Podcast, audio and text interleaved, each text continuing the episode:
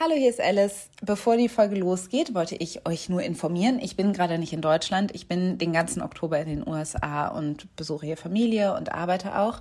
Und weil ich während dieser Zeit nicht so viel Kapazität habe und es mit der Zeitverschiebung sehr kompliziert ist, haben Maxi und ich keine neue Folge aufgenommen. Aber wir wollten euch ja nicht im Stich lassen. Und deshalb haben wir eine Folge rausgekramt, die wir noch im Petto hatten, die ihr oder die meisten von euch wahrscheinlich noch nicht gehört haben. Und das ist der Mitschnitt vom Live on Tape Talk aus dem Januar 2021.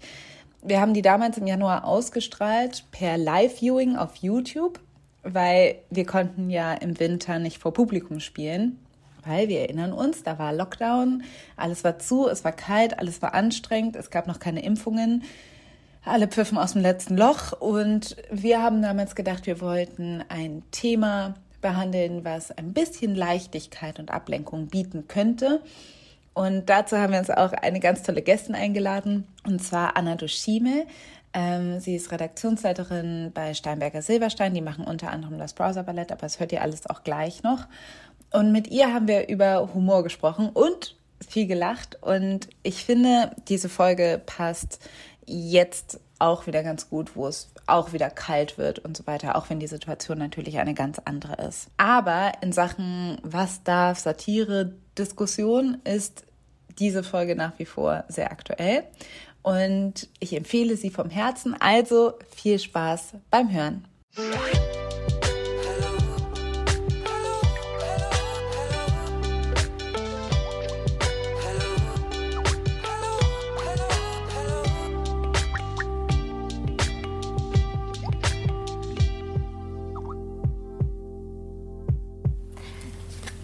Und herzlich willkommen zum allerersten Feuer und Brot live on Tape Talk. Vor einem Jahr haben wir, Maxi und ich, live in Berlin gespielt, im Prachtwerk und haben unsere Podcast-Folge vor vollem Publikum aufgenommen. Das geht natürlich jetzt nicht mehr. Damals gab es noch kein Corona in Deutschland, aber ähm, ja, 2021 ist alles anders. Genau, und weil dieser Winter ein bisschen härter ist, als die meisten anderen es waren und wir alle ein bisschen Ablenkung gebrauchen können, wollten wir euch hiermit was zum Anschauen und Anregen äh, bieten, was ein bisschen anders ist als eine Podcast-Folge zum Hören. Vielleicht ist auch heute was zum Lachen dabei. Wir werden es sehen. Ja, ich hoffe, es ist was zum Lachen dabei, weil Lachen, haben wir uns gedacht, tun wir alle ähm, wahrscheinlich weniger, weil wir weniger Menschen sehen. Und ähm, genau, das macht wahrscheinlich auch was mit uns. Aber heute haben wir bestimmt was zu lachen, weil wir haben nämlich einen Gast, der sehr, sehr witzig ist.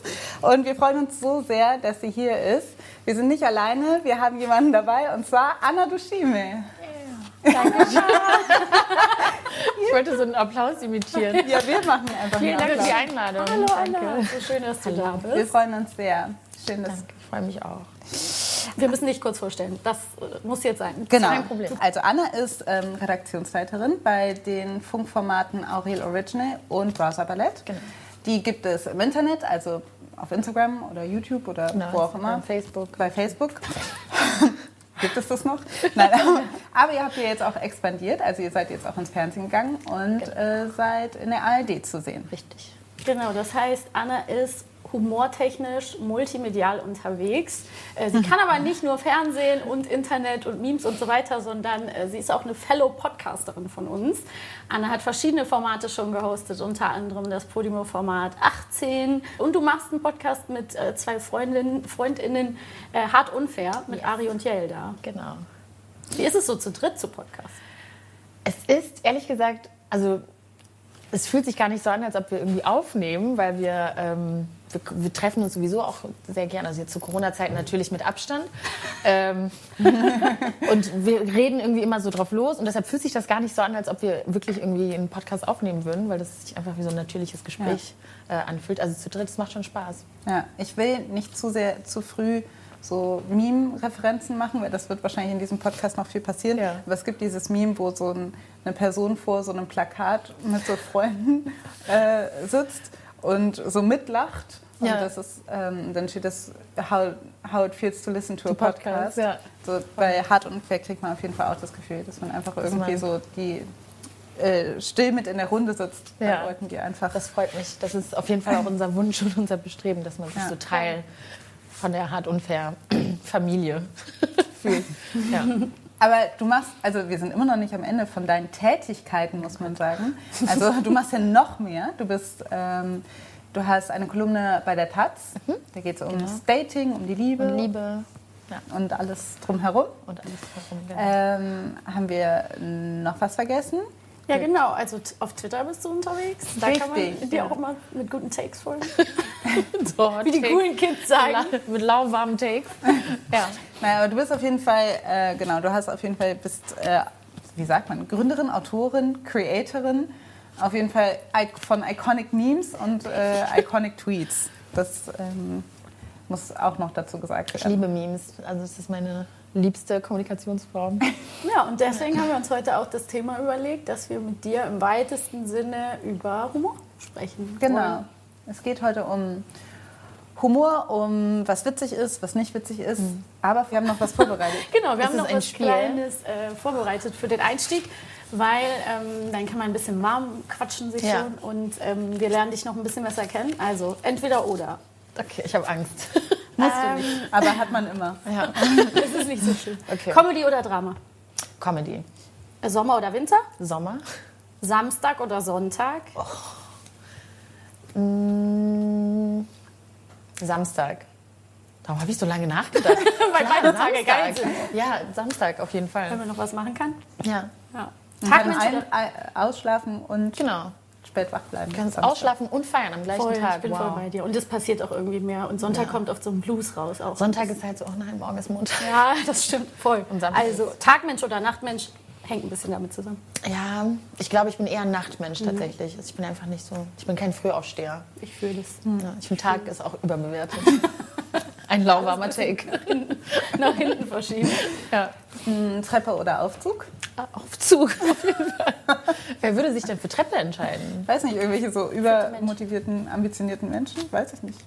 Ich Nee, gehe jetzt, ich ge- gehe jetzt also- immer die Treppe, weil ich versuche, mich damit ein bisschen zu bewegen, mehr als vom. zur- In wel- in zur wievielten Arbeit Stock wohnst zurück. Im ersten. Ich wohne im vierten und habe Ja, keinen okay. Aufzug und ich hasse no meine more. Treppen so sehr. Ja, verstehe. Nee, Okay. auf jeden Fall Aufzug. Tiefkühlpizza oder 5 Minuten Terrine? This is where you get me. ähm, es gibt so eine 5-Minuten-Terrine, Brokkoli-Käse. Kennen wir. Die könnte ich wirklich jeden Tag essen. Muss mich bremsen. Allerdings, nee, Tiefkühlpizza, ganz knapp. Hast du da auch eine Favorite-Sorte? Äh, die Spinat von Lidl. Es gibt so eine Lidl-Eigenmarke. Die Spinatpizza davon ist richtig lecker. Und Prosciutto, aber ich will es nicht. das ist nicht sponsert, der, aber, ja. aber es ist nur ein Tipp. Ist voll okay. Und bezahlte Werbung. Generell Hashtag süß oder salzig? Boah, auch das ist sehr schwer. Mm, knapp ach, salzig. Ich habe so drei Schokofresh gegessen auf dem Weg hierhin. Eigentlich süß, aber nee, doch salzig. Ja. Okay, jetzt kommt eine schwere Frage. Die waren alle schwer. Aber jetzt kommt so eher so eine... Okay, egal, ich Ja. will nichts vorwegnehmen. Keeping Up with the Kardashians oder Sommerhaus der Stars? Boah. ähm, oh. So richtig. Okay, Keeping Up with the Kardashians, glaube ich. Okay. Das habe ich von Staffel 1 bis alles gesehen. durchgeguckt, ja. Ich bin Okay. richtig gespannt, was jetzt auch als nächstes kommt. Ist das die finale Staffel jetzt? Ähm, ja, also die, es ist die finale Staffel auf I, auf, bei dem Sender I und jetzt wechseln die, die haben so ein Hulu-Deal. Ach das ist so unangenehm, dass die ich das gar weiß. nicht aus. Voll okay. Nee, die, hören- das ist, wirklich so ein, ein Jahres, also so ein mehrere Jahre. Und meinst du, da wird es auch um die Scheidung von Kim und Kanye gehen? so. Ja, Was? Hä? also es nicht mitgekriegt. Nein. Ja, der Divorce. Okay, ich, Ja. das ist jetzt eine krasse Info. Die hier live einfach passiert. Okay. Ich Wir waren dabei, als wir Fragen so erfahren lange. Du kannst das erstmal verarbeiten. Kannst Haben wir nämlich noch. Land oder Stadt? Stadt. Äh, Müsli oder Brötchen zum Frühstück? Brötchen. Ich hasse Müsli so sehr, aber das können wir später machen. Brötchen. Später nochmal noch zurück. Nie wieder Fleisch oder nie wieder Obst? Das finde ich schwer. Das finde ich schwer. Ja, nie wieder Obst. Ich habe gerade überlegt, wann ich zuletzt einen Apfel gegessen habe. Das ist richtig lange her. Nie wieder rauchen oder nie wieder Pommes essen? Sag mal, Das finde ich die schwerste das ist wirklich schwer. Mm, boah, nie wieder Pommes essen. Ich liebe Rauchen so sehr. ich will da nicht drauf verzichten. Die Frage hat sich Eva Schulz ausgedacht für Margarete Stokowski, aber wir fanden die zu gut. Das stimmt. Ich finde, das ist mit die beste entweder oder Ja. Frage. Wenn Leute gerne rauchen, also dann verstehe Ja, nee, ich. ich rauche wirklich gerne. Es macht doch Spaß auf Ja, jeden das Fall. ist geil. Podcast oder TV-Sendung? Ich habe das Gefühl, es wird immer schwerer. Ähm, Ja, so es. ich glaube auch knapp doch TV-Sendung, weil ich bin so ein TV-Kind. Ich habe als Kind so viel Fernsehen geguckt und bleibe, bleibe diesem Medium treu.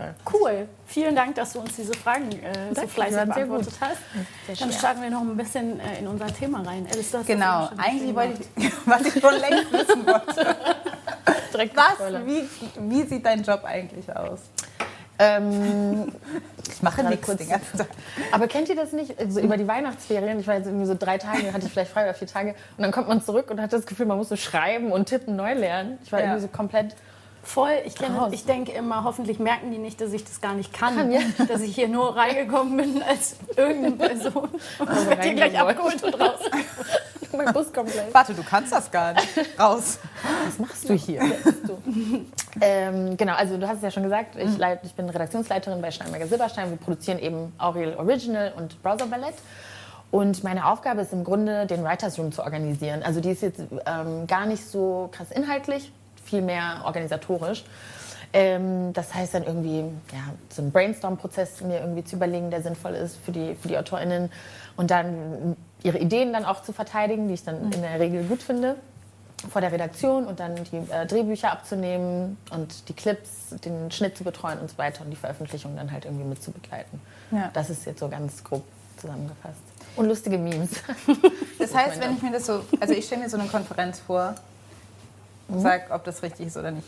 Aber ich stelle mir so eine Konferenz vor, man kommt so zusammen, man sagt, oh, das und das war in den Nachrichten Ja. und so. Und dann finde ich das super schwer zu denken, hey, das und das wäre doch Ja. witzig. Also ich finde es so, also wie professionalisiert man Humor? Ja, das ist, das ist echt eine schwere Frage, finde ich, weil also es gibt so ein paar Sachen, die man professionalisieren kann, aber ganz viele Sachen sind halt entstehen dann wirklich auch im Fluss und das macht Corona macht es gerade auch so ein bisschen schwer, weil es lebt total davon, dass wir uns austauschen können, dass wir in einem Raum miteinander sind, dass man die Gesichter sehen kann, dass man irgendwie sehen kann, wie der Witz gemeint ist oder wie die Idee ist und so. Und, ähm, und das macht es jetzt, das müssen wir halt alles über Zoom machen. Das ist auch ein bisschen, ähm, geht so ein bisschen an die Nerven, aber es klappt trotzdem. Und ähm, es ist eigentlich ein Gespräch. Also wir kommen rein und sagen, habt ihr gesehen, was irgendwie passiert ist? Und dann fängt man an, darüber zu reden. Und in diesem Gespräch, in diesem Austausch entsteht dann in der Regel dann irgendwie die Idee, die dann halt mal nach und nach verfeinert wird. Ja. Ich, also meine größte Angst wäre, also ich finde, Humor ist ja eigentlich auch sowas, man zeigt sich ja sehr schnell sehr verwundbar irgendwie. Also weil man kann ja irgendwie, also wie oft passiert das, dass man in so einem Writers Room so eine Idee hat, die so richtig blöd ist und der Witz ist auch richtig schlecht, noch relativ oft, oder? Ja, ja, voll. Also man muss echt eine. Ich fand es am Anfang war das auch mein Ding, weil jeder will natürlich, du willst, dass deine Witze gut sind oder dass deine Ideen gefeiert werden. Ähm, und du musst damit umgehen können, dass es einfach jetzt ein Feedback, also wenn, wenn das einfach nicht gut ist, wenn jemand, also wenn niemand lacht oder wenn die Idee irgendwie nicht, nicht sinnvoll ist, ähm, da muss man schon so ein bisschen ein dickes Fell haben. Es ist wirklich so. Also das ist, wir versuchen natürlich respektvoll miteinander umzugehen. Ich sage versuchen. nee, wir, sind, wir gehen respektvoll miteinander um. Man kann, es gibt ja auch Mittel und Wege, wie man etwas Unangenehmes kommunizieren kann. Aber es ist schon so. Es ist manchmal ein bisschen awkward. Dann stellst du halt eine Idee vor. Also wir haben so einen, ähm, einen Termin, der heißt Idee du jour. Dann lesen wir wirklich auch die Ideen äh, dann vor. Und dann siehst du ja manchmal in den Gesichtern von dem, das ist halt deine Idee, du findest die mega geil und dann wird es vorgelesen und alle gucken, hä? Also, irgendeiner versteht es vielleicht nicht oder so, aber damit muss man halt irgendwie umgehen können und das, äh, ja. Das ist ein gutes Training für die eigene Frustrationstoleranz auf, Auf jeden, jeden Fall. Fall. Mehr als bei anderen Jobs. Ne? Also immer, wenn du Ideen pitchst wahrscheinlich. Aber da ist es Total. eben so besonders persönlich, Ja. weil man so gefühlt so Mut zur Albernheit und zum manchmal kindlich Ja. äh, irgendwie sich irgendwo hinwagen, wo man eigentlich nicht hingeht. Ja. Gerade so bei Sketchen oder so, Ja. stelle ich es mir halt super schwierig vor. Es ist auch echt, es sind immer so, ich habe aber auch beobachtet, es gibt, das ist natürlich auch von Person zu Person unterschiedlich, aber ähm, ich habe manchmal das Gefühl bei Frauen, dass sie ihre Idee, ja, ist vielleicht ein bisschen blöd, aber so ihre Idee schon voll- so irgendwie schon schlechter machen, die dann in der Regel aber ganz gut ist, jetzt nicht, wenn es eine Frau ist, aber die dann gut ist, aber die wurde vorher in der, in der Anmoderation sozusagen schon so ein bisschen hey, ich will eure Erwartungen irgendwie so ein bisschen dämpfen und so und deshalb kündige ich meine eigene Idee, von der ich eigentlich überzeugt bin, als nicht ganz so gut an. Und Männer machen das irgendwie anders. Das finde ich voll spannend. Das kann ich mir nämlich auch gut vorstellen. Da Ja. möchte ich auch gleich noch mehr zu fragen. Weil ich kann mir einfach vorstellen, dass die. Ähm, äh, es gibt ja, letztendlich muss man ja auch sagen, in diesem ganzen Humor-Comedy-Ding Ja. ist es ja schon so, ähm, dass sehr viele männliche Personen auffallen. Also auch gerade beim Comedy-Preis hat man das gemerkt. Das war Mhm. einfach, also gerade ne, diese äh, ganze Sache auch bei Bester Comedy-Podcast waren eigentlich nur äh, Männer nominiert. Stimmt, Dann haben, die, ja. dann haben sich Leute Genau. beschwert, dann gab es Beste Comedy-Podcasterin, so eine extra. Kategorie Kategorie. Dann haben die so eine extra Kategorie dann aufgezogen, ganz schnell. Genau. Wo dann ganz viele Wörter einfach so reingeschmissen wurden. Equality, ja. Also auf jeden Ah, Fall ja. ähm, ist es ja ein sehr, kommt es mir schon so vor, dass es ein sehr männlich dominiertes Feld ist. Ja, Und weil es halt auch gerade, also ne, weil es halt, du brauchst ein dickes Fell und du Mhm. musst auch eine gewisse Überzeugung haben. Du musst den Mut haben, Mhm. irgendwie zu sagen, das ist, hallo, ich finde das witzig und Ja. Mhm. andere Leute finden es vielleicht nicht witzig.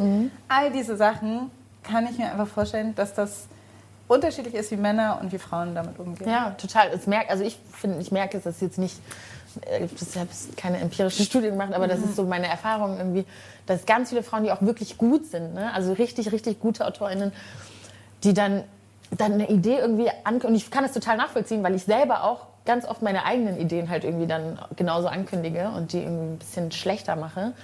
Aber ich, was ich auch spannend finde bei Männern ist, die gehen, oder dadurch, dass es eben so sehr männlich dominiert ist, die gehen auch davon aus, dass sie halt die Norm sind. Was, also wenn, wenn du dann irgendwie, weiß ich nicht, einen Film machst, Bridesmaid oder so, das ist dann eine Frauenkomödie. Das ist, das ist, hat dann eine eigene Kategorie. Aber so ein Ben Stiller-Ding ist einfach eine Komödie. Das ist auch ganz oft dann bei den Ideen, die man dann vorstellt, dass man äh, dann irgendwie sagt, ja, das ist so ein bisschen so ein Frauending. So. Und ich denke dann so, ja, okay, wir sind ja trotzdem 50 Prozent der Bevölkerung. Das ist kein Nischenthema. Also, Ja.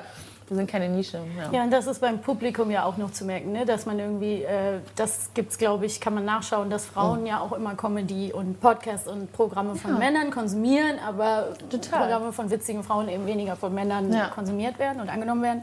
Bevor wir da gleich nochmal ähm, weiter drauf eingehen, würde mich trotzdem interessieren, wann du gemerkt hast, so, ich bin irgendwie, ich interessiere mich für Witz und Humor und lustig sein und ich kann da auch was und ich habe was zu bieten. Ja. Ich mache das beruflich, weil das ist ja auch eben gerade, weil es so selten für Frauen ist irgendwie. Das ist voll, das ist echt spannend, weil ich, also ich mache den Job noch gar nicht so lange. Ich glaube, ich habe im September 2019 angefangen und davor habe ich ein bisschen frei gehabt. ich wollte darüber sprechen.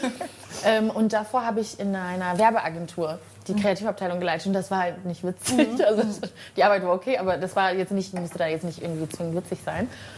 Ähm, ich habe es nie so richtig, also ich habe nie gedacht, ich gehe jetzt in, also bewusst, ich gehe jetzt irgendwie in die Comedy.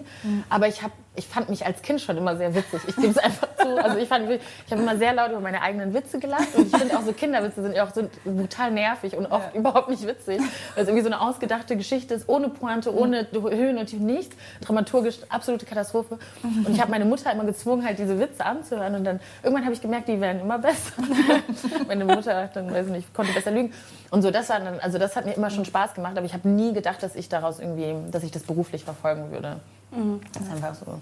Ah, das gerade mit den Kinderwitzen, das ist, ich bin ja die jüngste von drei Schwestern. Weil du bist, Ich bin ne? die Älteste, genau. Ich habe das Gefühl, als Jüngste merkst du dann so richtig, dass du halt wirklich irgendwie witzmäßig noch nicht auf dem gleichen Niveau bist. Und dann ist, du erzählst halt einfach, weil alle erzählen sich Witze so am Familientisch und dann willst du auch. Ja. Und dann merkst du so, Das ist, du kommst Keiner mit so einem. Kindergarten, wie so eine Karotte geht über. Und die haben gerade sowas, so einen Witz erzählt. Das hatte ich auch früher, wenn so Cousins so einen krassen Witz erzählt haben, der auch vielleicht so ein bisschen, bisschen schmutzig war, keine Ahnung. Ähm, habe ich total oft gelacht, weil ich halt dazugehören wollte und ich habe den ganz 100% nicht verstanden. Und wenn man dann dafür outgecallt wird, dann denkst du so, warum Du weißt doch jetzt gar so- nicht, worüber wir Ja, lachen. genau. ich glaube aber deshalb machen Kinder auch so blöde Witze, weil die halt Ja, nicht die- verstehen, was der Witz an, An den- Witzen ja, ist, also- sondern denken, es geht einfach darum, dass man eine Geschichte erzählt, Erzählt, ja. und am Ende lachen alle. Richtig. Oh. Es ist, kann, das kann ich mir sehr gut vorstellen. Das ist eigentlich eine gute Theorie. Und deswegen haben die halt Ja. auch so versaute Witze. Also ich kannte als Kind ganz schlimme versaute Witze. Echt? Ja, aber weil ich die nicht verstanden habe und dann haben irgendwelche Erwachsenen die erzählt und dann Ja. habe ich die so weitererzählt, auch wahrscheinlich so falsch mit irgendwelchen Vorstellungen, was so Ja. gar nicht funktioniert irgendwie. Aber ich wollte das halt, wollte halt immer dazugehören. dazugehören. Und es ist ja auch ein schönes Gefühl, wenn Leute Ja, lachen. Du erzählst ja, Leute lachen. Das ist ein sehr. Und kriegst auch Aufmerksamkeit natürlich. Richtig. Und das ist ja auch das schlägt so ein bisschen Ja. die Brücke zu diesem Männer-Frauen-Thema, weil es ja irgendwie Mhm. in der Gesellschaft immer noch so ist, Gefühl, ich spreche jetzt wirklich in Anführungsstrichen, ne, dass Ja. es irgendwie so Männer als, ähm, also ein lustiger Mann sein ist irgendwie eine Identität, die dir Mhm. was geben kann, so ähm, Karrierestiften, also auch Identitätsstiften, so du bist halt der Lustige und Mhm. Genau. Leute mögen dich, Ja. aber für eine Frau ist es noch nicht so lange so, dass irgendwie das Attribut, du bist halt witzig und unterhaltsam, sowas Cooles ist. Hast du das Gefühl, Genau. das ändert sich jetzt langsam ein bisschen? So nach und nach, aber ich bin ehrlich gesagt erstaunt darüber, wie langsam es sich ändert. Also ich finde es immer noch, ich raff es immer noch nicht, wie wirklich Leute sich heute noch hinstellen können und sagen, Frauen sind einfach nicht witzig. das ist so eine komische Aussage. Also, Ja. das, ähm, ich finde schon, dass es auch durchaus schneller gehen könnte und ich hoffe auch, dass soziale Medien, ich weiß, dass alle immer soziale Medien als Lösung für alles sagen, aber ich habe schon den Eindruck, dass ähm, die Plattformen, die einem sonst verwehrt geblieben sind, man hat jetzt irgendwie nochmal, das ist nochmal alles ein bisschen demokratischer geworden. Ja. Und wenn ich mich witzig finde, dann kann ich auch einfach TikToks machen und vielleicht gehen die viral. Ja. Ich brauche jetzt keinen, ich muss mich jetzt nicht vor so einem männlichen Writers Room hinstellen, die dann meinen Humor bewerten und irgendwie so als Gatekeeper ähm, agieren können. Also ein lustiger Typ kann auch, das sieht man dann ja auch in Popkultur, ne? das, das, ist irgendwie, das kann ein Typ sein, der hässlich ist, aber er kriegt dann trotzdem seine Wunschpartnerin, weil er lustig ist. Und das, das funktioniert bei Frauen nicht. Lustig sein ist nicht keine Währung, die dann für uns Das finde ich nämlich eigentlich auch oft fast ähm, gegenteilig. Also oft wird einer lustigen Frau oft so eine Neediness unterstellt manchmal. Ja? Ne? Also, So also so ein bisschen dieses so, dass man, dass man sich so anbiedern möchte. Also, ähm, Ich weiß, glaube, ich weiß, was du meinst, ja. das, also ich habe manchmal das Gefühl, man wird so ein bisschen schneller abgestraft. Vielleicht denke ich das auch. Nee, also, aber, es, ist, es, ist nicht, es ist nichts, was äh, belohnt wird, in, in, finde ich, im Ja. klassischen Sinne. Es Ich merke auch gerade bei mir, wenn ich so darüber nachdenke, dass ich super oft betone, dass ich nicht witzig bin. Also, dass ich so Warum sag, machst du das, glaubst du? weil ich bin jetzt auch nicht super witzig, aber ich bin halt, aber es ist halt so interessant, dass Ja. man trotzdem, dass man irgendwie denkt, also dass ich mich so distanzieren muss davon, Ja. weil ich irgendwie ähm, schon so vielleicht so Angst habe zu denken, also keine Ahnung, weil ich Angst habe, dass ich Witze mache und dann finden die Leute es nicht witzig Nicht oder so. Den Und ich- Erwartungen und nicht ich gehe dem einfach schon so voraus, wenn ich sage, ich Angst bin nicht so eine witzige Ja. Person.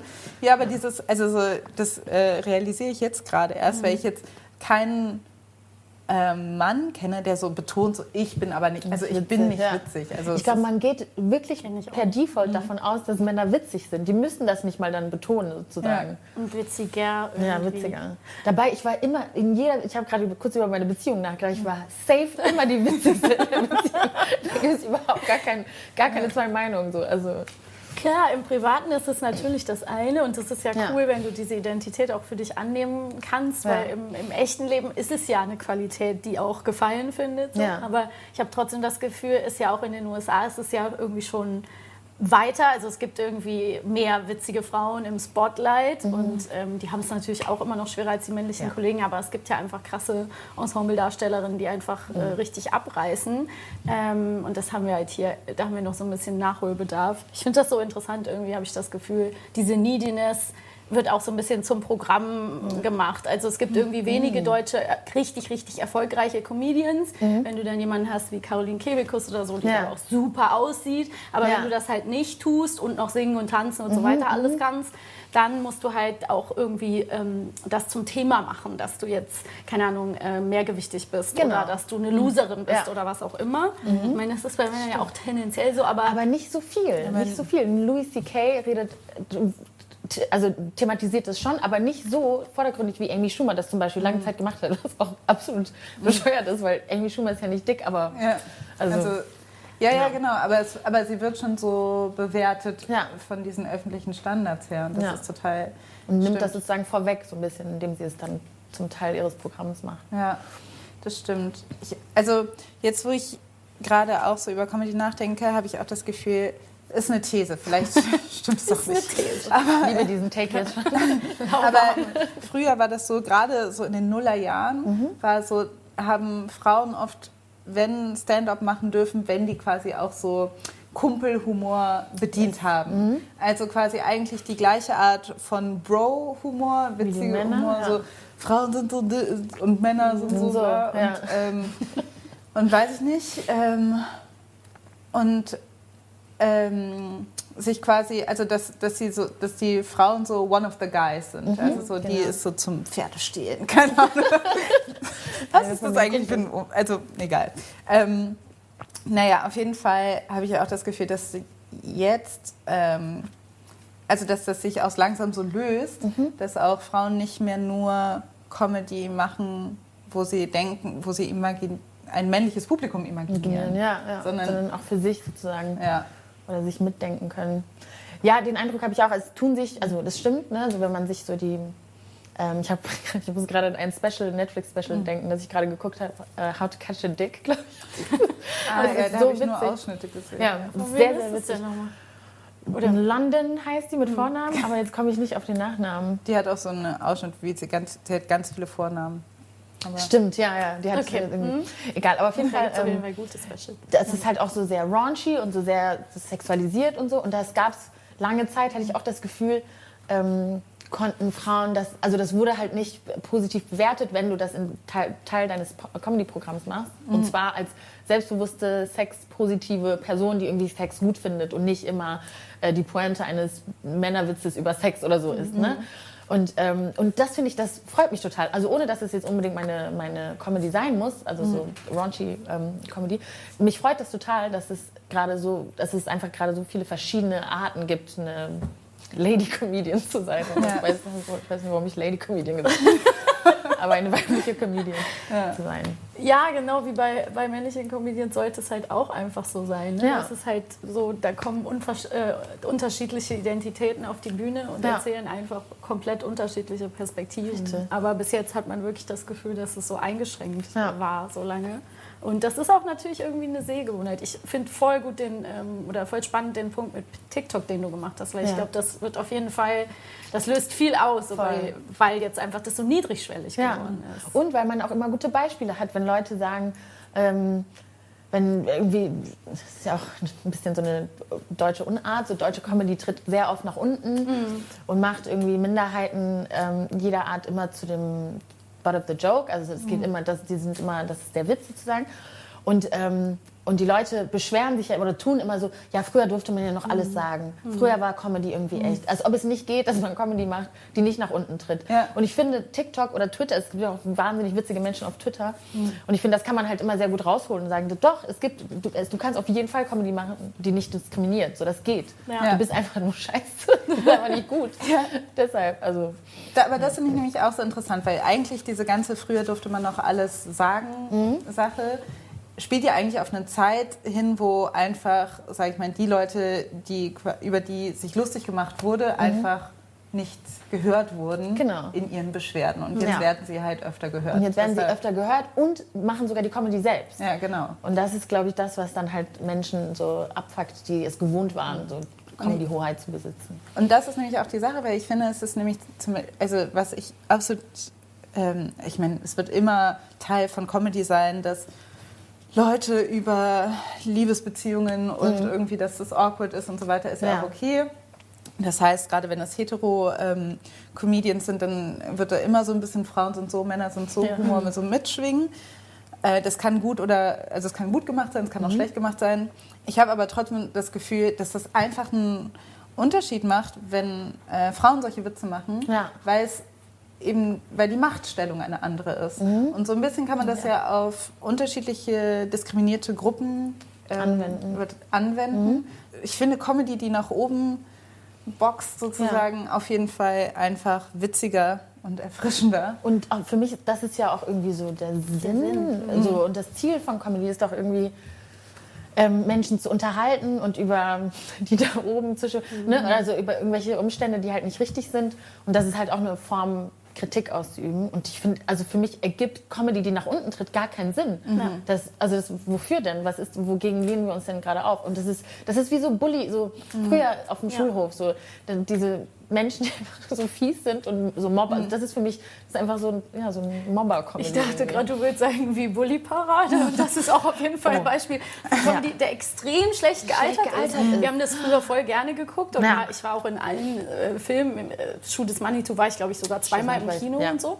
Aber ich habe letztens... Ähm, Männern zugehört, wie sie darüber geredet haben in einem Podcast. Ähm, aber es war sehr lustig, weil ähm, da auch schon gesagt wurde, so, da ist halt der Joke immer nur ja, der ist schwul. Ja. So, und da hört der Joke Das aber war's, auf. ne? Also es gibt So. nicht keine. kein Das Twist ist der so. oder der hat einen lustigen Akzent Ja. Mhm. oder sonst irgendwas. Und das äh, reicht irgendwie nicht. Ja. Und ich Ja. glaube irgendwie fest daran, dass, dass die, die Generation, die jetzt nachwächst, dass, oder ich hoffe einfach sehr, dass die das kapieren. Da gehen wir bestimmt auch nochmal drauf ein. Mhm. Ja. Aber ich finde das so, so wichtig, diese, mh, diese Gedanken, die ihr jetzt auch geteilt habt oder wo wir gerade hingehen, so dieses. Mhm. Wer, es ist halt wichtig, wer macht das für wen? Und Ja, lange Zeit war es einfach ganz klar, ein ganz klar definiertes Publikum zu einem anderen ganz klar Ja. definierten Publikum, so weiß, männlich, hetero. Richtig. Und dass sich das halt ändert, das ändert automatisch die Comedy. Ja. Und dann kommen halt so Leute und sagen irgendwie, ja, jetzt dürfen wir das nicht mehr sagen, weil das Ja. ist nicht mehr primär für mich. So Richtig. irgendwie. Das ist ja auch dieses perfide Umdrehen von. Also, weil ich finde, du hast das, was total wichtig ist, was du sagst, dass es dass ja der Sinn oder da, was immer Comedy so ein bisschen beinhaltet ist, zumindest so zu tun, als ob man nach oben boxt. Und das machen ja die Leute, ähm, die sagen, man darf jetzt gar nichts mehr sagen und früher war alles besser Ja. auch, aber tun so, als ob sie quasi unterdrückt werden von Political Von Correctness, Political Correctness, so, oder stimmt, ja. dem linken Mainstream oder so, als ob wir nicht in einem Land leben, was irgendwie seit 16 Jahren von der CDU regiert wird. Ja, und ich so. weiß auch nicht. Angela Merkel? Seht ihr sie nicht alle? Oder? Das, ich verstehe das auch nicht. Das ist auch so herbeifantasiert, dieser. Oder ich hätte ihn gerne. Wo ist der? Ich, Ja, ja. ich, ich bin gerne Teil des linken Mainstreams. Wo ist er denn? Also, Ja. Ja, ich weiß es nicht. Also ich habe ich habe das Gefühl, dass es auch so ein, also es ist einerseits so ein Unwille, weil was du gerade gesagt hast mit Schwul ist Manitou. Der Witz ist immer, er ist schwul oder er kann kein Deutsch oder er hat einen Akzent. Und ähm, das ist einerseits ein Unwille, eine Talentlosigkeit auf jeden Fall auch und eine Faulheit, weil du könntest dich schon hinsetzen und deinen Witz weiterentwickeln. Also du musst ja, das reicht nicht nur eine Alltagsbeobachtung zu machen, du kannst ja noch einen Twist irgendwie einbringen Ja. oder irgendwie so eine Absurdität, also irgendwas aufzeigen, Irg irgendwas, irgendeinen Zweck muss es haben, sonst ist es halt irgendwie vertane Zeit. Ja. Und ich, ich finde, das ist, ich halte das ehrlich gesagt immer so für Faulheit. Und jetzt wird halt so der, ähm, jetzt wird so ein bisschen der Boden unter den Füßen weggenommen, weil jetzt kommt die, diese Generation rückt halt nach, Ja. die coole Witze macht, die, oh, Überraschung, keine, keine Menschen irgendwie extrem beleidigt Ja. oder diskriminiert und es funktioniert. Und, es, und die, Zahlen sind, also, weil das wird dann immer so abgetan, wenn du korrekte Comedy machen willst, dann sind halt, weiß ich nicht, so wie Programmkino oder so, da gucken halt drei Leute zu und es stimmt aber einfach nicht. Ja. Ne? Also das ist, ähm, das findet immer Abnehmer und ich glaube, das ist, ja. Aber kommst, also kommt ihr oder kommst du in deinem Beruf äh, nie an diesen Moment, wo du denkst, ah, das ist jetzt aber schwierig? Also ich kann mir schon vorstellen, dass das teilweise schnell passieren kann, dass man in Klischeefallen oder Stereotypisierung fällt, wenn man so einen Witz sich Ja. ausdenkt und zuerst vielleicht irgendwie sowas. Also es ist ja irgendwo, kann es ja auch schon eine feine Linie sein. Wann ist es irgendwie auch, ein ja. gut beobachteter so Stich und wann ist es aber wirklich zu weit. Und manchmal Ja. stehen die, sind die Meinungen ja da auch unterschiedlich. unterschiedlich. Und das ist auch gut. Aber ich glaube, deshalb müssten halt ähm, Writers Rooms einfach nicht nur aus drei Christians bestehen. ähm, weil je diverser wir sind, es gibt, wir haben ganz viele blinde Flecken für ganz viele Sachen oder ich kann über einen Witz lachen und einfach nicht verstehen, dass der vielleicht, weiß ich nicht, dass es antiasiatischer Rassismus ist oder so, oder dass da irgendwas beischwimmt oder so, weil es einfach nicht, weil ich nicht äh, irgendwie aus der Community bin oder was weiß ich, tausend Gründe kann es ja haben. Ähm, aber deshalb brauche ich halt einen Writers Room, der, wo wir unterschiedliche Meinungen haben, meinetwegen auch unterschiedliche politische Spektren abbilden ähm, und uns da halt austauschen können und uns da so ein bisschen so, ähm, also dass man immer so eine korrigierende Rolle innehaben kann, aber die ist halt auch, die wechselt auch immer. Es ist wichtig, dass man jetzt nicht nur eine Person hat, die so als Korrektiv agiert, das ist dann immer auch so der Spielverderber, ganz oft Frauen, ähm, sondern dass es halt auch, dass die Verantwortung geteilt wird. Also, aber ich glaube, man kommt, also wenn halt nur fünf Christians sitzen aus akademischen Haushalten, die alle die gleichen, aus dem gleichen Milieu kommen, in Deutschland weiß, sozialisiert, hetero, so dann kommen ja, also das, ist wie im eigenen Badewasser, also da kommt ja nichts Neues dazu. klar. Ja. Und das ist halt, also Ja, und die, die. Vorstellung, so man sitzt irgendwie in einem Abend, keine Ahnung, irgendwie dein Stand-up nacheinander Mhm. und sozusagen dann behaupten ja immer Leute, ja, es müssen ja dann, in Anführungsstrichen, alle Gruppen müssen ja ihr Fett wegbekommen, so, ne? Dieses tolle bla bla bla. Ja. Und dann denkt man aber so, ja, aber wie können alle Gruppen ihr Fett wegbekommen, wenn nur eine Gruppe auf der Bühne steht und erzählt? Ja, Also und so alle ja Gruppen haben ja auch noch nicht die Teilhabe. Wenn Ja. alle gesellschaftlich genau die, also das ist so, das ist so unfair, weil jetzt Die Startpositionen sind ja, halt die unterschiedlich. Startpositionen sind andere. Also solange manche Gruppen halt überdurchschnittlich äh, diskriminiert werden, dann auch noch beleidigt werden, so die ganze Zeit. Was ist das denn für eine Scheißrechnung? Ja. Also das macht, das finde ich, ja. das hasse ich, wenn Leute das sagen, weil es einfach keinen kein, kein Sinn ergibt. Und es hat auch voll viel damit, also um auf diese feine Linie nochmal zurückzukommen, es hat auch viel damit zu tun, wer der Absender des Witzes ist. Mhm. So, ich kann schon, und ich finde auch Stereotype jetzt an und für sich nicht ähm, schlimm oder direkt eine Grenzüberschreitung. Ähm, es ist halt, was du daraus machst irgendwie. So, was sagst du einfach, also wiederholst du irgendwas Schädliches oder machst du irgendwas Schlaues damit? Mhm. Und wenn der Absender halt, also wie gesagt, das hängt auch viel, das hat dann viel mit dem Absender zu tun, weil wenn, also ich weiß nicht, ob ihr diese Szene aus The Office kennt, ich muss jetzt direkt schon lachen, ähm, aus The Office kennt, wo ähm, Michael Scott dann irgendwie so ein Bit von Chris Rock halt nach nachgemacht. Kann ich vorstellen, wohin die Reise geht. Und er rafft halt nicht so, hä, aber warum? Chris Rock macht das doch auch. Oder bei Chris Rock haben doch auch alle gelacht. Warum lachen? Also, first of all, du bist halt nicht Chris Rock. aber so, ne, ich finde, das bringt es so ganz gut, ähm, fasst es ganz gut zusammen, warum es wichtig ist, mhm. wer der Absender ist. Da, genau, das ist das macht total, ist total einleuchtend, macht total Sinn. Aber dann gibt es ja immer dann diese Frage so, ja, aber kann man dann, also okay, bei Stand-Up weiß man das ja, mhm. ähm, weil das ist ja nur eine Person auf ja. der Bühne. Bei Browser Ballett ist es ja, ähm, da weiß ich jetzt nicht unbedingt, ja. dass du in der Redaktion mhm. sitzt. Ich weiß es und ich habe manchmal das Gefühl, es macht wirklich auch einen Unterschied, dass ich den Witz dann witziger ja. finde. Weil ich weiß, also ihr habt ja auch, also ihr habt, ich finde, ihr habt super gute Sachen gemacht, zum Beispiel, ähm, ne, als gerade im Sommer mit Black Lives Matter, mhm. das, da, da gab es so eine äh, ihr habt einen Sketch gemacht, da ging es um die Kommerzialisierung mit dieser schwarzen Kachel. Ja, ja. Oder ähm, ich fand auch super, fand ich halt eben diese Aktion ähm, mit dem K-Wort, dass das K-Wort, ja. also so Kartoffel, also dass da genau, dass ich, dass das ganz schlimm ist, mhm. wenn man äh, Kartoffel genannt wird und so weiter und eigentlich die gleichen Argumente genutzt hat. Irgendwie sehr gut beobachtet. Also nur das so umzudrehen, genau. das hilft, das ist oft so eine Taktik, glaube ich, um so eine zu zeigen, wie absurd etwas ist, das einmal irgendwie so umzudrehen. Ja. Und da habe ich gedacht, ja. Also irgendwie unterstelle ich dann, also so merke ich unterstelle dann irgendwie dann Browser Ballett, dass es auch die, also dass dem auch so ist, weil da eben nicht nur drei Christians sitzen. Ja. Aber ich glaube, der Austausch, also es ist ja auch so ein Prozess. Ich glaube ja. auch, dass wenn ich da nicht wäre oder wenn dann vielleicht nicht, wenn drei Christians, wirklich, ich habe wirklich einen Kollegen, der Christian, sorry, hoffe, der hört das. Gali, das hat nichts mit dir zu tun. ich hätte auch Florian sagen können. Ich weiß nicht, warum ich nicht Florian gesagt habe. Das ist mein Go-To-Name. Felix gibt es ganz Felix. viel in der Comedy. Ja. Habe ich mir sagen lassen. ich habe extrem lange dafür gebraucht, was du. Ähm, was wollte ich? Ja, genau. Also ich glaube auch, dass die, äh, was du, weil du jetzt gerade Black Lives Matter angesprochen hast, es ist schon so auch, dass der Wandel auch in, auch in ausschließlich weißen Writers Room auch passiert und dass mhm. diese Sachen auch diskutiert werden. Aber für manche Feinheiten ist es schon wirklich wichtig, mhm. dass, ähm, dass du jemanden dabei hast, der das gelebt hat oder der das irgendwie authentisch halt also wisst ihr, was ich meine? Das ja, ja, so, sonst fällt man eben ganz schnell in diese, ähm, in diese so stumpfen Stereotypen, die irgendwie auch nicht, dann nicht so schlau sind oder auch nicht unterhaltsam sind. Ähm, Genau, aber ich glaube schon, also das finde ich, das ich schon irgendwie cool. Also ich hatte das Gefühl, das ist auch so ein, vielleicht so ein Nachahmereffekt. Alle gucken, mhm. sind ja irgendwie auf TikTok und Twitter und so. Also man mhm. sieht schon, und das dann, das dann auch, also ich habe sehr viele, jetzt fallen mir aber natürlich keine Beispiele ein, aber ich habe sehr viele äh, coole Beiträge von KollegInnen gesehen, ähm, die auch Comedy machen, auch eben zu diesen, zu diesen Themen. Und mhm. obwohl ich da auch weiß, dass die, dass die Writers Rooms ähm, weiß sind. Ich will damit sagen, also der mhm. gesellschaftliche Wandel von außen kann auch dazu beitragen, dass man sich irgendwie ähm, damit auseinandersetzt und verbildet und dann eben diese Inhalte schafft, ohne jetzt aus der Community zu sein oder diese Erfahrung gemacht zu haben. Ich habe auch das Gefühl, dass so ganz schleichend, zumindest mhm. sag ich mal, das, was so in der deutschen Comedy-Landschaft als ja. junge Comedy gewertet wird, was ja mhm.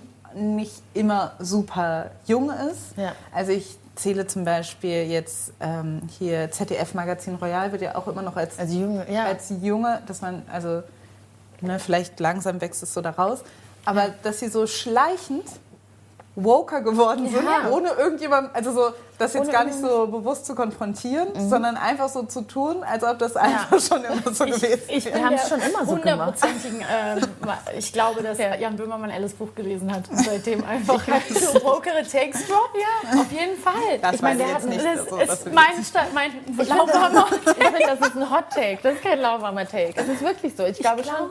Ich meine, der hat eine komplette Folge über das Humboldt-Forum gemacht. Das hätte man vor fünf Jahren, wenn jemand gesagt hätte, ein Late Night in Deutschland, mhm. ja genau, genau. Über geklaute Kunst aus Afrika. Viel Spaß mit den Einschaltquoten. Und das hat ja trotzdem voll gut funktioniert. Ja. Also ich glaube schon. Er hat diese versucht, diese Cop-Nummer irgendwie aufzulösen, Genau, ja. ne? dieses Glorifizieren von Polizei, Ja. wie auch immer so. Und er, glaube ich, droppt jetzt seit längerem auch nicht mehr das n Also so, das ist natürlich wow. The bar seit längerem nicht mehr. Also Nein, aber es stimmt. Das, ähm, ich habe das Gefühl, dass da was passiert ist, aber gleichzeitig hatte, will ich jetzt auch nicht unter den Teppich kehren. Er irgendwie im Sommer hat er wieder sowas super anti-asiatisches gesagt in seinem Podcast. Also der Weg ist Stimmt. noch lang, Ja. so. Aber es ging ja eigentlich um den Wandel. Du hast das Gefühl. Nein, nein, Aber genau, ich finde auch, wenn ich noch einen Satz dazu sagen kann, ich finde das auch voll.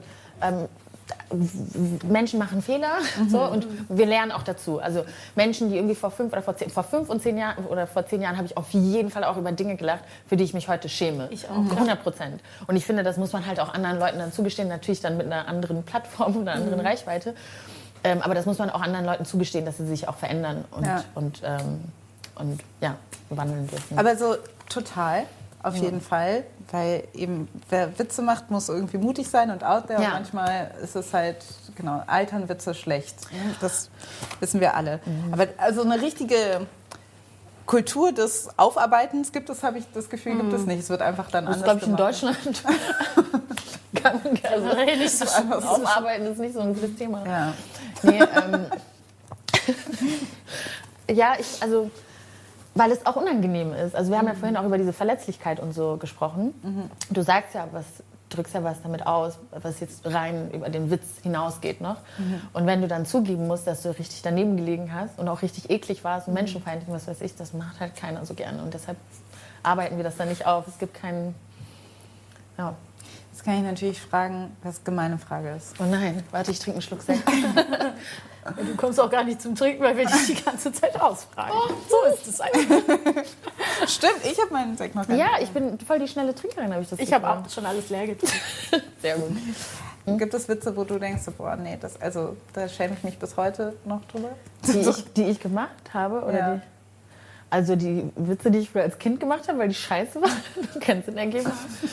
ähm, boah, da fällt- das ist, das, da fällt mir jetzt einfach kein, kein Ist auch ein. gemeine Frage, weil das letztendlich kann, kann man nur Ja. verlieren. Aber ich wollte, ich würde den Witz jetzt nicht wiederholen. ich will Ja. nicht gecancelt werden. Nee, ähm, cancelled. Ich glaube, dass ich früher auch so Wörter verwendet habe, die ich jetzt einfach nicht mehr verwenden würde. Ja. Ja, Und auch ja, immer, klar. also es hat auch im größeren Sinne viel mit Sprache zu tun und nicht so sehr mit. Ja, es ist schwierig. Ja, es gibt auf jeden Fall ganz viele Witze, für die ich mich schäme. Auch viele Inhalte, die ich, also, die ich jetzt so oder die wir auch als Browserballett zum Teil so nicht mehr machen würden. Ähm, aber auch für mich, also bei mir persönlich, Sachen, über die ich nicht mehr lachen würde oder Ja. die ich nicht mehr unterstützen würde.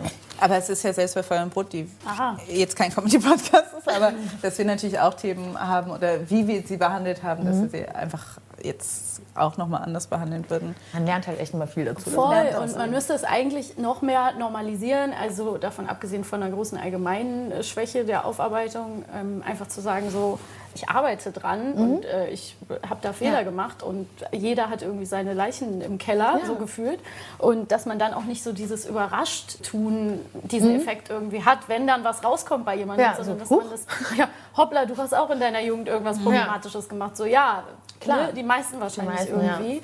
Und dass man es normalisiert, sich zu entschuldigen auf eine aufrichtige Art und Weise, auch zu belegen, so wie willst du das, wie wirst du daran arbeiten, Ja. so das irgendwie das auch aufzuzeigen, machen? nicht einfach nur so, ja, Entschuldigung, dass ihr verletzt seid. So, Das ist meine Lieblingsentschuldigung. Ja, genau.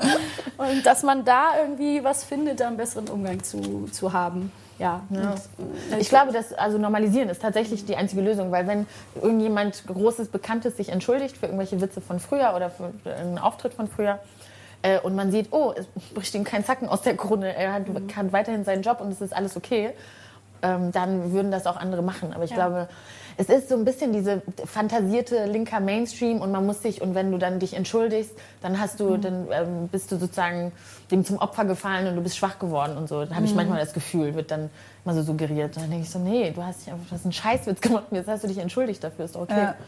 Ja. Nee, so, ja. Und die, genau, dieses Herbeifantasierte finde ich so lustig. Da haben wir ja auch in der äh, Cancel Culture Folge viel drüber geredet, ne? dass Leute sich das quasi so ausdenken, dass sie jetzt gecancelt werden. Ja. Und dabei überall Und dann auf jeder Titelseite. Ich will auch gecancelt werden. so.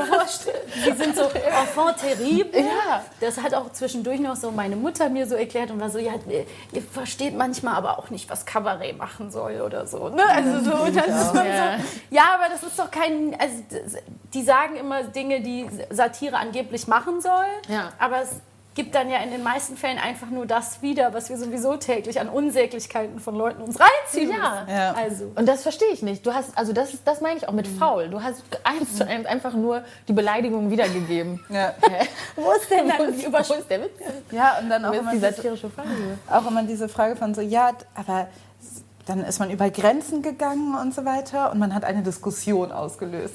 Und man denkt, ja, aber wie viel hat die Diskussion uns jetzt wirklich weitergebracht? Weil Und ja wem eine- hat sie was gebracht? Wem hat sie was So. gebracht? Weil eigentlich ist die Diskussion ja eigentlich eine, die Ja. einen Fortschritt verhindert, ein Weiterkommen verhindert, Ja. weil wir wieder zurückgehen müssen und wieder so bei den Basics Ja. anfangen. Also das ist so ein, also eigentlich verteidigst du eher den Status quo damit, dass du eine Weil du Diskussion daran festhalten angefangen hast. willst. Das ist halt das ist Also, unehrlich. ja. Und du willst daran festhalten, weil du weißt, dass die Zukunft vielleicht dann keinen Platz mehr für deine Art der Comedy hat. Ja. Ja. Und also dann hältst du daran fest und hast aber irgendwie so eine weirde Verteidigung, die irgendwie nicht so keinen, keinen richtigen Sinn ergibt. Hast du manchmal Angst, dass, Entschuldigung, Nee, sorry, hast du manchmal Angst, dass das, dass das so passiert, wenn man älter wird? Ja, 100 Prozent. Ich habe auf jeden Fall Angst, weil ich lache jetzt auch schon also über Dinge, über die ich mit 20 nicht gelacht hätte. Und ich habe meine tiefe, tiefe Angst, ist, dass meine cooleren und jüngeren Cousins und Cousinen irgendwann nicht über meinen Witz lachen. Ja, Das würde so Herz brechen. Das man einfach, dann ist man halt nicht mehr cool und auch nicht mehr so am Puls der Zeit. ja, weil man sagt ja immer so, ja, es ist auch ein Generationskonflikt, keine Ahnung was, die, der Boomer-Humor und so Ja. weiter. Dass man einfach denkt, so, oh Gott, blüht uns das auch? Also Ja. ich hoffe Also- halt, dass die jüngere, also dass es nicht so ein Revival von so einem Boomer-Humor gibt, das wäre einfach ein Albtraum. Ich glaube, wir werden, also wir werden halt unsere Art des Boomer-Humors haben. Wahrscheinlich sehr viele Corona-Witze, die dann keiner versteht und alle denken, oh mein Gott, haltet immer die Schnauze. Das war 300 Jahre her. Ähm, aber auf jeden Fall, davon bin ich überzeugt. Also ich glaube, dass wir, ja, dass wir uns in Richtung Boomertown bewegen. also ich glaube wirklich, also ich finde, manchmal mache ich auch so Witze, Ja, wo ich dann denke, so, oh, es kommt doch schneller, als ich dachte. Also, Ich habe halt auch jüngere Halbgeschwister und bin halt ja jetzt Anfang 30 und wenn ich mit denen rede, ich komme mir so oft ganz uncool vor. ganz so ein schreckliches. Gefühl. Und man denkt so, wann ist das denn passiert? Ich war doch, früher war ich doch die Ja. Coole. Und jetzt so, Die coole Sis. ja, so. ich glaube. Ja, ich glaube, das Schlimmste kommt noch. Ja, das glaube ich auch. Nein, weil ich glaube, das Ding ist, wir sind ja jetzt alle in unseren 30ern und ich glaube, in den Mhm. 30ern hat man halt irgendwie, gilt man, ähm, ist man irgendwie beruflich so weit, dass man irgendwie so ein bisschen Ja. Einfluss hat. Ja. Und so, weil du bist in den 20ern, bist du vielleicht noch cooler, aber niemand, aber du hast irgendwie nicht so Kein Einfluss. also- Equity in ja. der Hinsicht, dass du niemand, also du hast, du bist nicht, du hast dir deine Position noch nicht erarbeitet. Mhm. Jetzt ist man, jetzt ist man in den 30ern hat man schon Ja. so ein gewisses Level an ähm, Erfolg und Impact und Einfluss Mhm. und gleichzeitig ist man aber noch so jung genug, um noch so die frischen Ideen zu haben. Ja, für die Älteren sind wir die, die Coolen. so, Ja, ne? die coolen Jungen. Und dann irgendwann mal, und deshalb kommen jetzt auch, ähm, also weiß ich nicht, wir können dann bestimmte Dinge so bestimmen, bestimmte Trends bestimmen. Mhm. Und ähm, ja, das wird dann irgendwann vorbeigehen. Irgendwann ist es wirklich vorbei. Ich hoffe, dass man auch nicht so cringe ist und so dran festhält und so. Sind wir auch mega ageist eigentlich? Also gerade mit, diesem, sein, mit, ja. dieser, mit diesem Take, dass man, weil warum will man eigentlich nur Comedy für Jüngere machen? Ja, und warum will man, ist es so schlimm, ein Boomer zu werden? Also, Boomer, guck weiter dir die Leute Boomer an. an. ja, So lassen wir sie. Nein. nein, aber ja klar, das ist schon doof. Ja, also ich meine, damit ist ja nicht per se, ich will gar nicht sagen, dass äh, ältere Menschen nicht witzig sind oder so, überhaupt nicht. Ähm, aber wir meinen ja mit diesem, mit diesem Boomer-Humor, so dieses, der Mann, der nicht beim Namen genannt wird, die halt die ganze Zeit an, so, an, also an dieser faulen Comedy festhalten, die irgendwie nach unten tritt. Und Stereotype ähm, reproduzieren, schädliche Stereotype reproduzieren. Das meinen wir mit Boomer. Ja, voll. Und das Witzige ist, dieses Faul, was du äh, ja jetzt schon ein paar Mal gesagt hast, finde ich so, es ist halt so treffend, weil es halt wirklich auch so, faul. so faul ist. Ja. Weil halt wirklich Leute ja literally einfach früher immer in die USA geflogen sind und dann da einfach die Bits eins zu eins abgeschrieben haben und gefühlt ja. so nach der Hälfte aufgehört und einfach so, das reicht fürs deutsche Fernsehen. Ja, genau. Also es war ja auch buchstäblich faul. Es ist nicht nur im, ja. im übertragenen Sinne faul, sondern wirklich faul. Und da ist eben genau TikTok der totale Gegenentwurf, weil ja. damit kommst du einfach nicht mehr durch. Yes. Aber ähm, jetzt ganz kurz, wir haben jetzt ein bisschen über Canceling und so weiter gesprochen mhm. und dass ja Leute diese Aufmerksamkeitsökonomie für sich nutzen. Ja. Wie ist es denn, weil wir ja uns auch jetzt alle einig sind, dass wir keinen linken Mainstream haben, wenn ihr euch quasi rauswagt mit so ähm, viel geklickten Videos, mhm. sind Shitstorms da unvermeidbar? Wie fühlt sich das so an für euch mit den mit den Leuten, die auf die Barrikaden gehen. Ja, das ist schon, also die sind die passieren relativ häufig, mhm. aber irgendwie habe ich das Gefühl, so in den letzten Jahren haben wir uns alle, also meine Mutter weiß, was ein Shitstorm ist. Und ich finde, wenn sie weiß, was ein Shitstorm ist, dann haben wir uns alle damit abgefunden, dass sie so fester Bestandteil unser, unseres Alltags sind. Ähm, ich, ja, also ich glaube, mit jedem Shitstorm wird man immer so, so ein bisschen routinierter. Ähm, was ich immer schwierig finde, ist, sich davon halt nicht so die Inhalte diktieren zu lassen. Mhm. Weil ich mhm. glaube, was, auch wenn man sagt, ich lasse mir das nicht nehmen oder wir kuschen jetzt nicht, wir machen trotzdem weiter, auch wenn es anstrengend ist, ähm, es ist trotzdem so, glaube ich, im Kopf ist man, wird man immer ein bisschen vorsichtiger. Weil ja, man, also das, ich glaube schon, dass es, ähm, dass es so sein kann. Ähm, das ist so manchmal die Angst, die ich habe. So was, wie verändert dieser Shitstorm jetzt irgendwie meine Art oder unsere, äh, unser Verständnis von Humor oder unsere Inhalte? Mhm. Ja, es passiert wirklich relativ häufig. Und mhm. ist, also manchmal finde ich das auch zum Teil, nein, nicht, begründet will ich nicht sagen, manchmal ist es so eine interessante Perspektive, die ich mhm. so nicht, noch nicht gesehen hatte. Die Lautstärke ist halt nur passt halt nicht. Du kannst mir die interessante Perspektive auch anders sagen. Du musst jetzt nicht das komplette Video durch den Dreck ziehen und andere Leute mobilisieren und so. Das ist so mhm. das, ähm, weil eigentlich ist es ja eine Form von Feedback im Grunde. So, ah, es hat dir nicht gefallen. Ähm, okay. okay. daraus lese ich, glaube ich, dass es dir nicht gefallen hat. ähm, aber es ist so, ich finde es irgendwie, das finde ich halt so schade, dass man jetzt, dass es ähm, sich so etabliert hat, dass man halt so super laut sein muss und, und, und fies und verletzend mit seinem Feedback. Wo hast du das Gefühl gehabt, ähm, dass da eine andere Perspektive da war, wo du gesagt hast, das bereichert mich? Mm, bereichert, würde ich nicht sagen, nee. so weit will ich nicht gehen.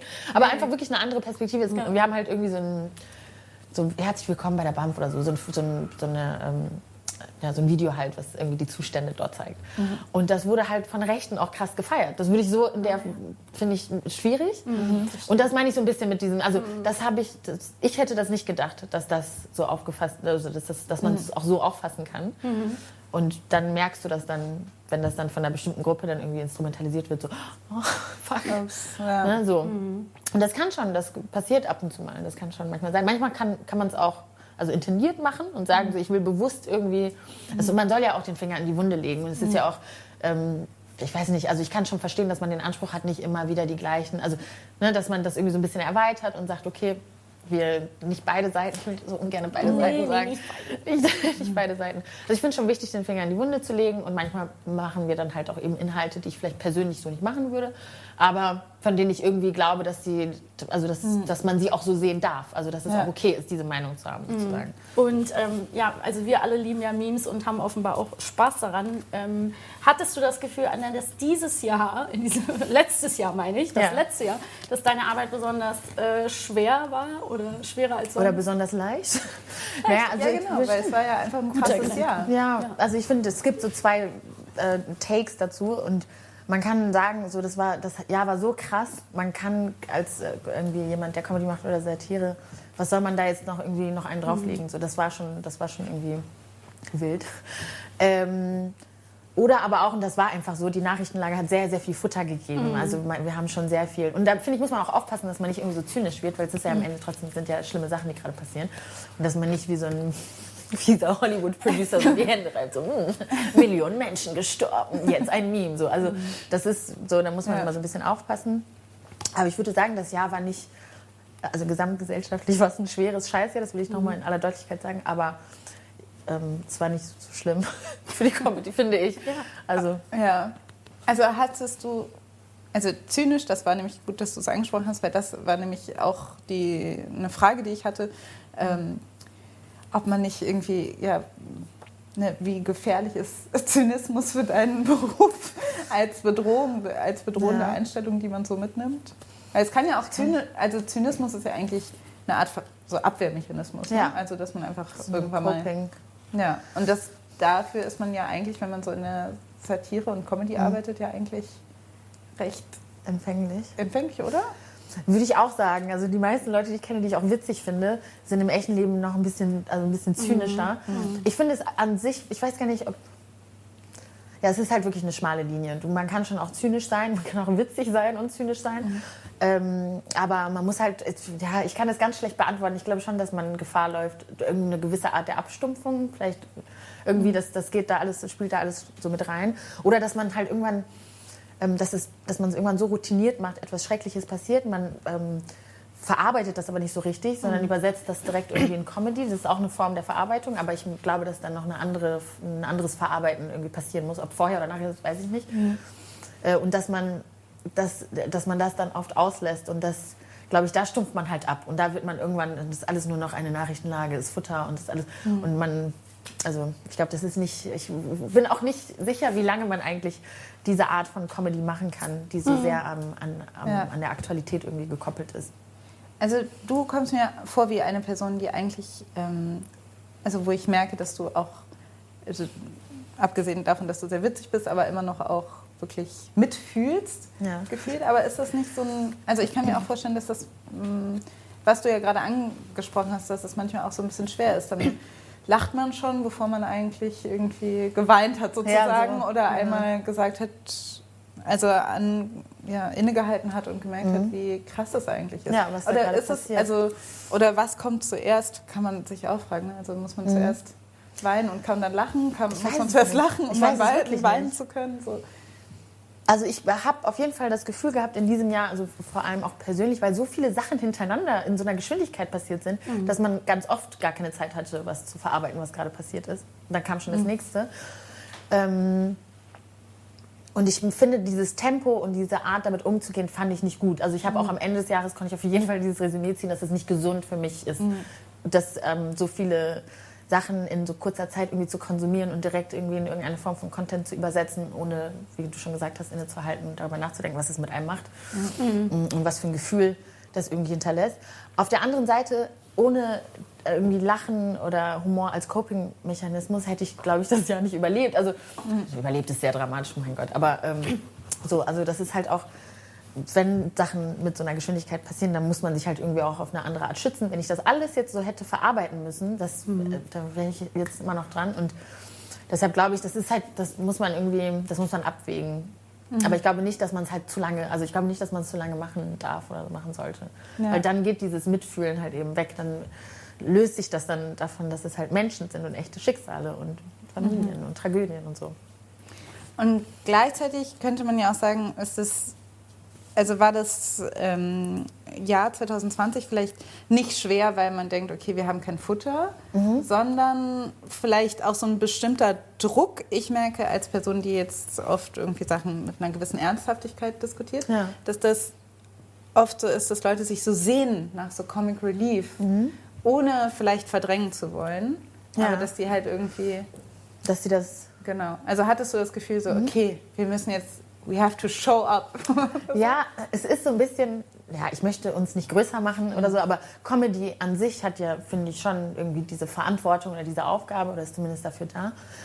Ähm, ja, also es ist so schwierig. Früher, als ich früher bei BuzzFeed gearbeitet habe, immer wenn so was Schlimmes passiert ist, haben wir immer sofort so uplifting Content gemacht. Sofort irgendwie so 18 Katzen. Weil das so krass geklickt wurde, wenn irgendwas Schlimmes passiert war im, Okay. am Tag davor. Und ähm, ich, also jetzt, das, was ich jetzt mache, habe ich das Gefühl, wenn irgendwas passiert, dann alle, es sind ganz viele verschiedene Formate, die aber irgendwie die äh, sehr ähnlich sind. Es ist dann so ein, so ein Rennen irgendwie, ne? So wer macht zuerst den, den, den guten Witz oder wer hat den ganz, ganz schlauen Take irgendwie daraus. Ähm, und ich glaube schon, dass da irgendwie, dass, dass es schon irgendwie als Aufgabe oder Verantwortung verstanden wird. Und bis zum, ja, ich gehe da so bis zum gewissen Grad schon ein bisschen mit, aber ich habe ich hab immer, finde es immer so gefährlich, immer zu sagen, das ist unsere Aufgabe, ähm, irgendwie ganz Deutschland zu erheitern. ganz Deutschland. Aber genau, also ich glaube schon, natürlich, das ist dafür da und deshalb gucken Leute solche Sachen. Aber ich glaube jetzt in solchen Zeiten, also unser Humor, würde ich sagen, unsere Humorfarbe hat sich auch nochmal verändert. Mhm. Also jetzt macht man halt so ein bisschen so dieses so it's funny because it's true. Also mhm. man zeigt, was da gerade passiert und gibt dann vielleicht dann noch einen Twist irgendwie dazu oder irgendeine ähm, eine Metapher oder dreht es um, so damit das Absurde irgendwie dann so deutlich wird. Mm.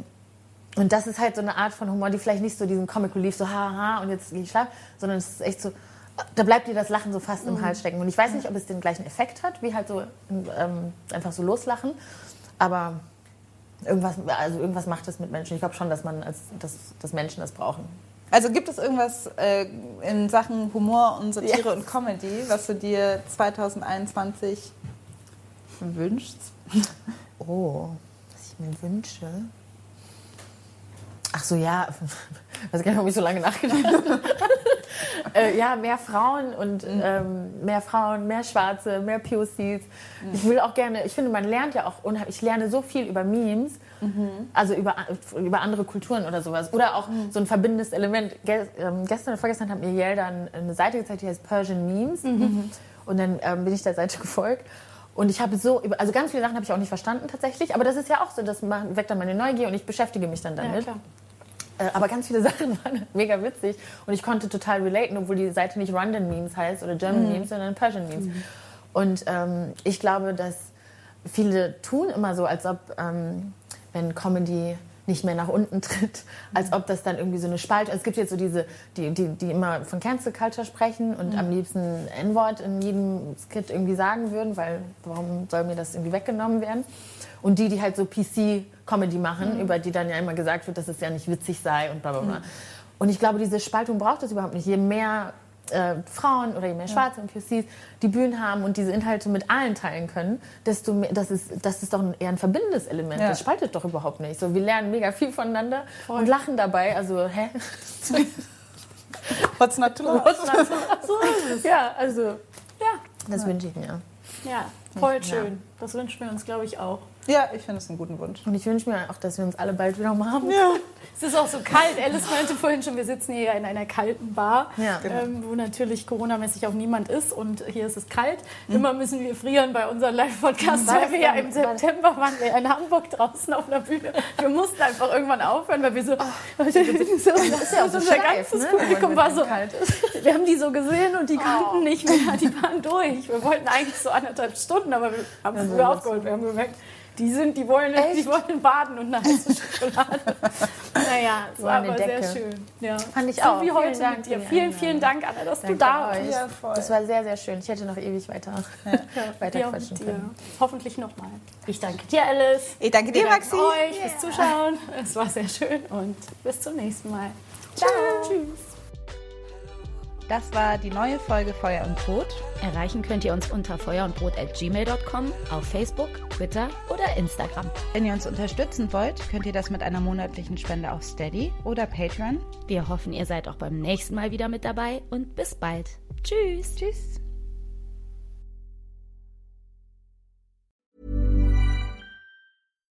When you make decisions for your company, you look for the no-brainers. And if you have a lot of mailing to do, Stamps.com is the ultimate no brainer. It streamlines your processes to make your business more efficient, which makes you less busy. Mail checks, invoices, legal documents, and everything you need to keep your business running with Stamps.com. Seamlessly connect with every major marketplace and shopping cart. Schedule package pickups and see your cheapest and fastest shipping options from different carriers. With rates up to 89% off USPS and UPS rates. And with the Stamps.com mobile app, you can take care of mailing and shipping wherever you are. Make the same no brainer decision as over 1 million other businesses with Stamps.com. Sign up with Code PROGRAM for a four week trial, plus free postage and a free digital scale. No long term commitments or contracts. That's Stamps.com. Code PROGRAM.